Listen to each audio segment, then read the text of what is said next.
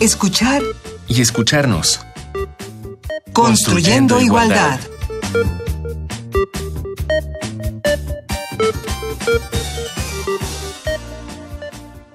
Esto es escuchar y escucharnos. Qué bueno que nos sintonizan una semana más. Aquí estamos para entre todas y todos seguir construyendo igualdad. Hoy vamos a hablar de un tema muy, muy importante, muy importante y que nos interesa a todas y a todos. Esto es el reconocimiento del trabajo del hogar en México. Y para ello está con nosotros hoy Alma Rico. Alma, bienvenida a estos micrófonos de Radio UNAM. ¿Qué tal? Muchas gracias. Es un honor estar en la en construyendo igualdad porque en la medida que nosotros vayamos difundiendo todo lo que nos permite este, ir construyendo igualdad para las mujeres es maravilloso. Pues Así que eso, es un tema es un tema importante, es una oportunidad además excelente porque recién la reforma ha traído una gran justicia para las mujeres trabajadoras del hogar y eh, creo que vamos a avanzar muy bien. Muy bien, pues primero cuéntanos, Alma. ¿Tú quién eres? ¿Qué haces? Bueno, yo estoy ahora mm, dedicándome mucho al- a la investigación. Eh, estudié economía, administración, derecho, soy doctorada en derecho y he estado trabajando género por muchos años, no tanto porque haya sido una lección, sino porque la vida me llevó por esos caminos desde el punto de vista laboral. Pero al estar en contacto con la desigualdad, con este, con las luchas de las mujeres, sobre todo en zonas rurales, en zonas indígenas, pues te lleva a no desprenderte ya del tema, a profundizar y a ir avanzando en él con una base mucho más profunda que la que tenemos desde el punto de vista, digamos, tanto de la administración pública como de la academia, sino en contacto directo con las problemáticas reales. Eso te lleva, este, te compromete mucho, te sensibiliza a todo lo que tenemos pendiente por hacer y que a veces no vemos porque la vida cotidiana, las zonas urbanas que presentan problemáticas diferentes, pues nos separa de esa desigualdad muy profunda que vive México. Pues, ¿qué te parece si para comenzar con nuestro tema de hoy, reconocimiento del trabajo del hogar en México, escuchamos, nos prepararon un Vox Populi, hablaron con algunas trabajadoras del hogar y con empleadoras y empleadores. Vamos a escuchar.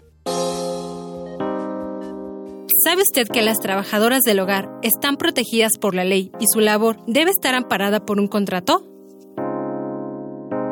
Me parece que estas medidas, estas leyes, esto que se está discutiendo en torno a las trabajadoras del hogar, llega tarde, pero afortunadamente ya está aquí entre nosotros y me parece que es fundamental y es muy importante que todas las personas puedan gozar de garantías y de protección jurídica bajo cualquier situación laboral que se pueda plantear. Me parece que no hay trabajadores de primera, de segunda ni de tercera. Todos merecemos las mismas oportunidades y tener este tipo de leyes genera una sociedad más justa y más igualitaria. No conocía sobre la ley que ampara a las trabajadoras del hogar y me gustaría poder cumplir con esa ley, pero también depende el costo del seguro, ya que inclusive hay muchas personas que trabajan no en el hogar y no tienen ningún servicio médico. No estaba enterada y no sabía que teníamos derecho a un contrato y todo lo que esto implica. Bueno, yo tengo entendido que a partir de mayo del año pasado sí existe ese contrato. No sé mucho todavía de eso. Sí sé que las trabajadoras del hogar están protegidas por el Seguro Social. Lo escuché a través de la radio en un mensaje. También sé que tienen que estar protegidas por una ley laboral y que tienen que estar amparadas a través de un contrato.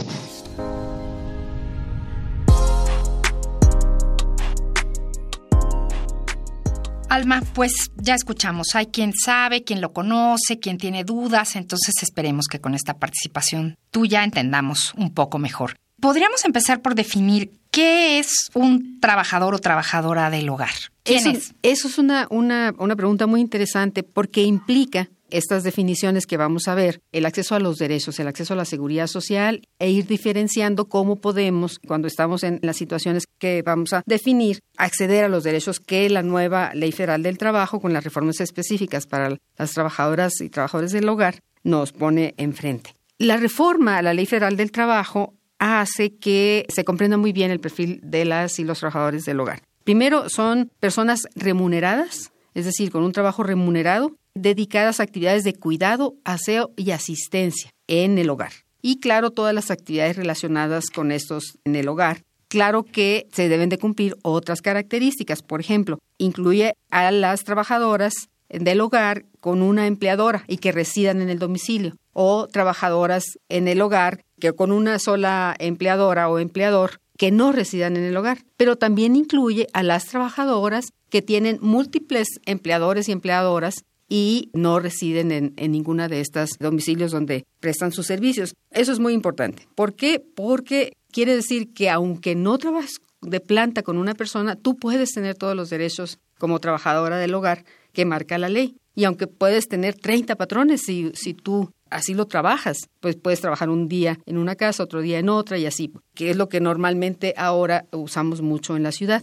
Que hay diferentes modalidades. Que hay diferentes modalidades, no, a veces no alcanza para tener una persona de planta y las trabajadoras a veces no, le, no les conviene tampoco estar de planta porque ganan un poquito más trabajando un día aquí, otro día allá. Y eso además les permite en esa proporción de mayores ingresos, pues también tener mayores posibilidades de crecimiento, ¿verdad? Pero hay otras características también. Hay algunas restricciones que es bueno comentar. Por ejemplo, no deben de trabajar personas menores de 15 años en este tipo de trabajos. No de 15, pero sí pueden ser menores de edad. Mm, pueden ser menores de 18, pero mayores de 15. Para los que tienen 15 y más, eh, la ley dice que eh, el empleador o empleadora debe de facilitar eh, el acceso a la educación, pero además debe pedir un certificado médico cada seis meses y que además la autoridad laboral tendrá que este, supervisar ese trabajo porque eh, tratándose de personas menores de edad que residan en el domicilio, pues también deberá garantizarse un lugar seguro para, para la pernocta, ¿verdad? Para, para dormir. Entonces, esa, esa parte es muy importante porque además ellos también tienen restricciones. No pueden trabajar más de seis horas diarias y 36 a la semana. Entonces, eso lo perdemos mucho de vista porque había una gran eh, tradición y costumbre en, las zonas em, urbanas, pero em, con mucha accesibilidad de las personas indígenas, de que venían trabajadoras para el hogar y dormían en el, en el domicilio, pero se quedaban con todas las responsabilidades de una trabajadora o trabajador adulto. Claro, y, con un horario y, con un horario terminaba terrible, muy tarde tal eh, vez y comenzaba muy temprano, ¿no? Y que claro, y que no les permitía ya ningún crecimiento personal, ningún acceso a la educación, mucho menos a, este a la salud, y de hecho las estadísticas así lo muestran. Pero siguiendo en el perfil, tenemos que la ley también establece que las condiciones en las que se prestan estos trabajos tienen que ser de determinada manera. Eso va limitando o delimitando cómo el trabajo del hogar tiene que ser ahora enmarcado en la ley. Y hablando del perfil, yo solamente quiero terminar esta partecita para que podamos comentar lo que tú tienes en mente, que solamente el 5% de las trabajadoras del hogar no tienen educación. Incluso algunas estadísticas muestran que algunas tienen educación profesional. Entonces, estamos hablando de nuevas condiciones, de nuevas características, de nuevas necesidades que tenemos que cubrir como sociedad, pero también del derecho de personas que tienen educación, que están prestando un trabajo de suma importancia para el desarrollo de otras mujeres, pero también para el desarrollo de toda la familia y por supuesto para la sociedad, porque es un trabajo que no hemos valorado, pero que sin embargo cada día adquiere una nueva dimensión en nuestras vidas, porque comprendemos que sin esas personas pues no podemos avanzar. Son muchas las actividades que desarrollan. Imagínate, solamente las de cuidado, las de aseo y todavía las de asistencia. O sea, son una serie de actividades que hacen que las personas trabajadoras del hogar, independientemente de las luchas por sus derechos, también este, tengamos que acompañarlas en la lucha por el reconocimiento de la importancia del trabajo en el hogar para el desarrollo mismo de la sociedad. Claro, y entonces ha cambiado el perfil y quiero aclarar esto. Hay también trabajadores, hombres, ¿verdad? Sí, no es eh, únicamente porque tenemos este estereotipo que comentábamos antes, por ejemplo, la película Roma, ¿no? Que Cleo es como el estereotipo que se tiene en, las trabajadoras del hogar. Pero también hay hombres que desempeñan el trabajo. También hay hombres, claro que en el 95% de los 2.4 millones de personas que se asumen como trabajadoras del hogar son mujeres. En tanto, los hombres son 5% nada más, pero hay condiciones en las que las cuestiones de género se manifiestan. De ese 5% tienen mayor acceso a la seguridad social, incluso antes de la reforma, que las mujeres. Ellos. Sí, ellos. Entonces vemos cómo los estereotipos nos van marcando las diferencias y las desigualdades en todos los ámbitos. ¿verdad? Entonces, sí, efectivamente hay trabajadores del hogar pero son una minoría del 5%, de manera que las problemáticas que sufren las personas trabajadoras del hogar están muy relacionadas a las cuestiones de género, básicamente de las mujeres. Muy bien, pues hablando otra vez de películas, tenemos una propuesta musical, cada programa que tiene que ver con el tema. Y la de hoy tiene que ver con la película que se llamó en México Historias Cruzadas, en inglés es The Help, es una película de 2011 y es el Mississippi de los años 60.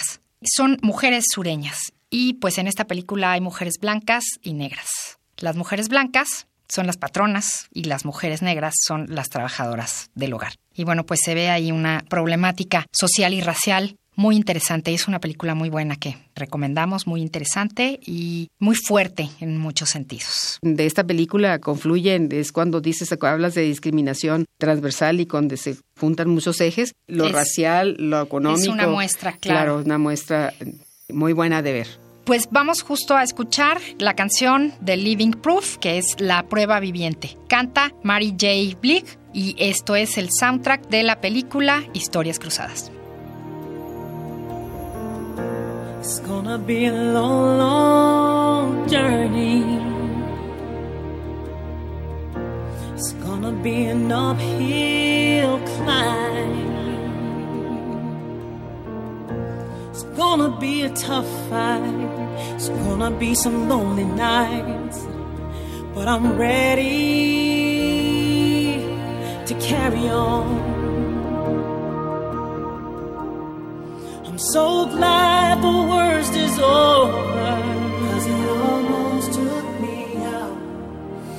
I can start living now. Ooh, I feel like I can do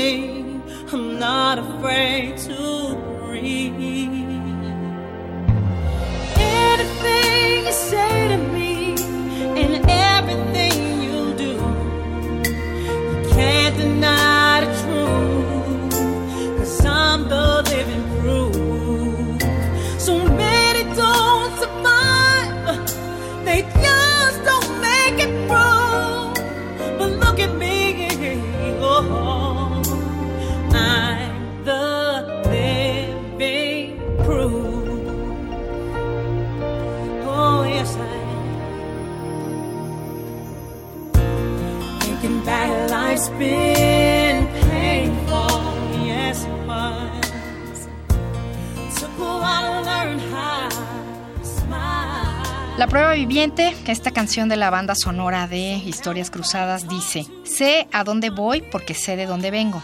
Tengo que sentirme fuerte y mostrarlo. Es la manera en que gano. Todo lo que digas y hagas no va a ocultar la verdad. Soy la prueba viviente. Prueba viviente de fuerza y de trabajo trabajadoras y trabajadores del hogar. Claro, y que se sobreponen a una situación muy difícil de vivir en una sociedad que todavía seguía negando en ese momento los derechos, prácticamente, absolutamente todos los derechos de las personas trabajadoras del hogar, ¿no? Y de las personas de raza negra. Pero ahora estamos, esperemos, en otra situación que llegue a todas y a todos los trabajadores del hogar. ¿Cuáles son los derechos actualmente? Esa parte es muy, es muy esperanzadora Independientemente de que tengamos una dificultad manifiesta de hacer realidad estos derechos, el hecho de que ya estén en la ley es una esperanza enorme para las y los trabajadores del hogar. Primero, la relación laboral tiene que estar especificada en un contrato. ¿Por qué el contrato es importante? No solamente porque establece el nombre de la empleadora, los horarios, cuál va a ser la remuneración, cómo se va a pagar, con qué periodicidad, con qué herramientas voy a contar, las vacaciones, sino porque a partir del contrato se da la manifestación más concreta de mi arma, el arma que tengo para demostrar la relación laboral y poder hacer valer mis derechos en tanto si tengo algún problema con el empleador como ante el seguro social y este ante las autoridades laborales. Entonces, el contrato es una herramienta muy importante que quedó establecida en la reforma laboral. Luego tenemos ahí varios derechos que los más importantes se resumen en el acceso a la seguridad social obligatoria. En el artículo 13 de la Ley del Seguro Social se establecía que las trabajadoras del hogar podían, de manera voluntaria, acceder al seguro social. Pero ese acceso voluntario al seguro social las dejaba fuera de todo lo que fuera los accidentes de trabajo, del acceso a las guarderías y de la posibilidad de acreditar y acumular semanas cotizadas para su posible jubilación. Entonces, esa parte es fundamental, el acceso obligatorio al seguro social. Luego vienen enmarcados en la ley la necesidad de que las y los trabajadores domésticos accedan a alimentos higiénicos, a pernoctan a habitaciones limpias. Obviamente aquí se vuelve a insistir en que no deben de solicitarse exámenes de no gravidez para acceder al, empleo y también podría tipificarse a, a, la hora de que una trabajadora del hogar fuera a demandar por despido por embarazo la discriminación. Y tratándose de discriminación en la ley, también quedó establecido que tratándose de discriminación por embarazo o por discriminación, la persona empleadora, en cualquier caso, incluyendo trabajadoras y trabajadores domésticos del hogar, no debe separarlos de la seguridad social. Si se diera el caso de un despido, tendría que seguirse pagando porque tratándose de embarazo o discriminación y violencia de género, tendría que seguir el empleador pagando el seguro social. Pero las trabajadoras y trabajadores del hogar tienen además en la ley que no podrán hacerse distinciones tratándose de trabajadores y de personas migrantes en general. O sea, tienen que tener las personas migrantes los mismos derechos que las personas no migrantes en, la, en el caso de, la, del las trabajadoras del hogar. Y luego tenemos que eh, se especifica, el descanso nocturno necesariamente tiene que ser de nueve horas. Y entre el horario matutino y el vespertino tiene que haber tres horas de descanso, de manera que también se tipifica que la jornada laboral debe ser de ocho horas y que si excede las ocho horas, tendrán que ser consideradas horas extra. Con horas extra, más las pausas de descanso también, Sí, ¿no? Entonces, esa, esa parte es muy interesante, es de difícil aplicación, pero... está señalada ya. Está señalada. Y está señalado también que tendrán acceso a los días festivos como las y los demás trabajadores, que tendrán acceso a vacaciones pagadas, a prima vacacional, en caso de despido, a las indemnizaciones que señala la ley para los demás trabajadores y trabajadoras. Entonces, eso es por fin igualar a las trabajadoras del hogar con los demás trabajadores. Pero déjame decirte, hay una desigualdad por ley. Son de, siguen siendo desiguales por ley al mismo tiempo que se ha dado esta maravillosa reforma. Y resulta que hay un artículo 146 que dice que tratándose de trabajadores del hogar, el patrón o patrona no está obligado a pagar las cuotas que dice el artículo 133 y vas al 136 y vas al artículo 136 y se trata de las aportaciones de vivienda. Entonces, la ley podría haber sido omisa. Ese artículo debe de derogarse porque finalmente, por ley, se dice que no están obligados a pagar al Infonavit el acceso de las trabajadoras del hogar a la vivienda. Y eso finalmente, como lo queremos interpretar, siempre será una condición de desigualdad, por una desigualdad se, aplica manifiesta este terrible que quedó en la Ley Federal del Trabajo y que no pudo ser eliminada en esta reforma. Esa parte nos deja ver que a pesar de los adelantos todavía tenemos mucho que hacer mucho que lograr, mucho por lo cual luchar. Y ahí también yo quiero referir que la lucha de las propias trabajadoras del hogar ha sido lo que logró estos avances. ¿No? Marcelina Bautista, por ejemplo, que encabezó un buen movimiento, las senadoras que fueron tan sensibles de todas las fracciones políticas para dar su fuerza para negociar esta reforma, inclusive después de haberse dado la reforma laboral. Una lucha conjunta. Del primero de mayo, sí. Entonces, entonces, esa parte la tenemos que conservar, la tenemos que fomentar, la tenemos. La organización es lo único que nos puede defender eh, en una transición que apenas va construyendo la posibilidad de que estos derechos sean gozados todos los días. Pues si ustedes quieren saber un poco más al respecto, quieren consultar la ley, quieren entrar a los sitios más específicos, para eso les preparamos estas recomendaciones.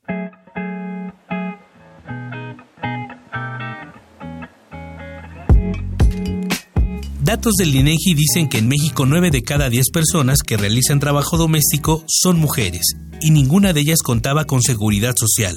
Por ello, en 2018, la Suprema Corte de Justicia de la Nación propuso un programa piloto para trabajadoras y trabajadores y lograr obtener la cobertura de este servicio en un plazo no mayor a tres años. En 2019 se puso en marcha dicho programa en conjunto con el Instituto Mexicano del Seguro Social, para conocer más detalles de la implementación de esta ley, te recomendamos que teclees en tu buscador Programa Piloto, Incorporación de las Personas Trabajadoras del Hogar. Además, este sector poblacional también enfrenta la brecha salarial por género y la discriminación por su trabajo. Conoce más de este programa buscando El Cuadernillo, Trabajadoras del Hogar Remuneradas en México, publicado por el Instituto Nacional de las Mujeres. Lo encontrarás en PDF en Internet. Y si lo que te interesa es ser beneficiario del Seguro Social, puedes hacerlo desde la página del IMSS www.gov.mx diagonal IMSS diagonal documentos diagonal programa piloto incorporación de las personas trabajadoras del hogar. O puedes acercarte a tu unidad más cercana.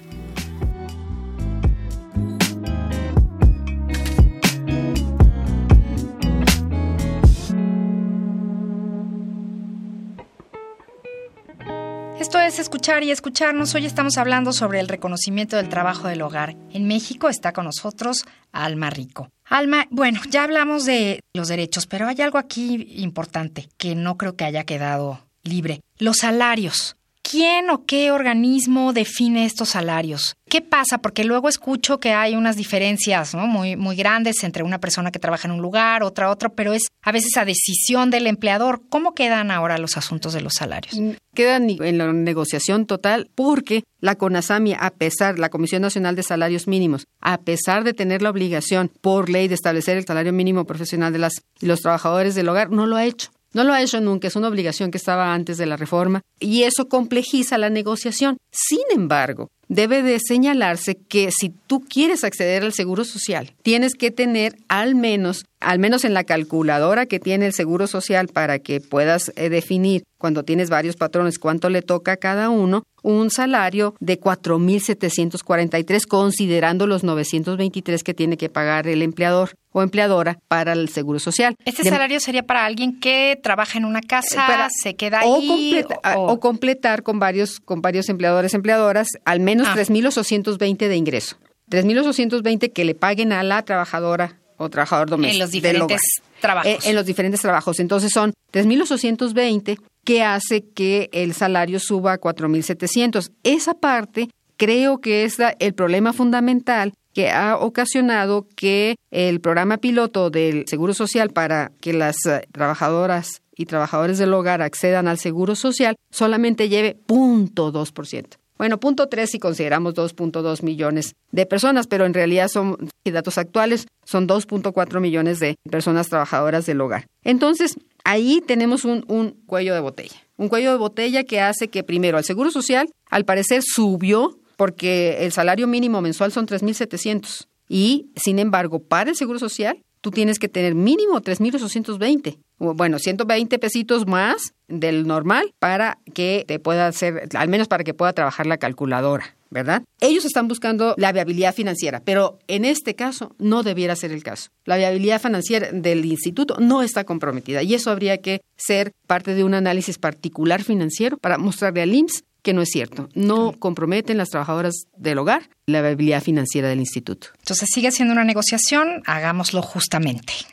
Sería una buena recomendación. ¿Y qué es el programa piloto de afiliación al IMSS? ¿Y cómo funciona? Eh, ¿Qué le ves? Eh, ¿Qué este, problema este programa piloto eh, ya lo debemos pasar a programa permanente porque ya es un derecho. Ese programa piloto nació a partir de la resolución de la Corte en relación con un amparo demostrando la inconstitucionalidad del artículo 13 que establecía que las trabajadoras del hogar podían afiliarse de manera voluntaria al Seguro Social negándoles la afiliación obligatoria. El programa piloto nació para mostrar la viabilidad financiera de el impacto en la viabilidad financiera del instituto del IMSS y ha tenido una respuesta muy baja, apenas menos de 10 mil personas a, la fecha, ¿no? Seis mil y tantas en el último conteo que se dio a conocer. Y eso hace que este programa piloto pues no muestre lo que quería mostrar, porque la argumentación del instituto es que se podría comprometer la viabilidad financiera y por eso estableció un programa piloto para ver cómo se comportaba, porque las trabajadoras y trabajadores del hogar, hay que decirlo, cuando tienen seguro social, pueden ellas mismas tener acceso a todos los servicios médicos y prestaciones, pero también sus papás y también sus hijos. Y eso incluye guarderías, incluye jubilación, incluye eh, accidentes de trabajo, incluye, por supuesto, todo lo que tiene que ver con el acceso a las licencias de, maternidad o por incapacidad. O sea, es estar afiliada, afiliada o afiliado totalmente con, con sus derechos. ¿Y qué sigue? ¿Qué recomendaciones para empleadoras y empleadores y para trabajadoras y trabajadores del hogar?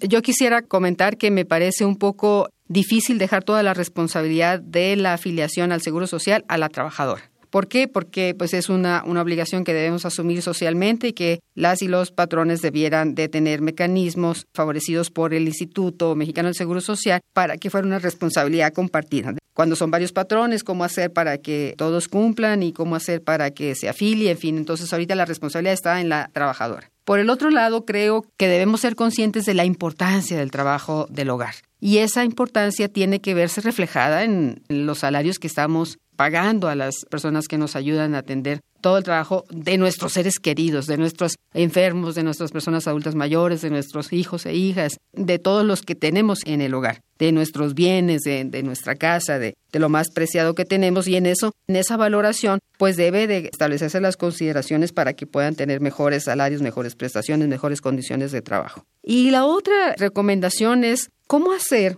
para que no tengamos que tener la supervisión de la Secretaría del Trabajo la inspección no podría darse. No, no, o sea, si, no, tenemos en todos los hogares, si no podemos inspeccionar las empresas, pues es mucho más difícil los hogares. Entonces, ahí tendríamos que pensar en una corresponsabilidad y mecanismos que nos hagan cumplir con este anhelo de las trabajadoras del hogar. Es más, nos conviene como empleadores y empleadoras para hacer responsable al Estado de la salud de nuestras personas que nos ayudan en, en el trabajo del hogar y para prever su jubilación, porque es triste verlos llegar a adultos y eh, adultas mayores sin prestaciones. Claro. Entonces, responsabilizarnos. Responsabilizarnos. O sea, todos tenemos este, nuestra parte por cumplir. Las instituciones, eh, por supuesto, en primer lugar, pero también nosotras y nosotros como empleadores, empleadoras y como sociedad.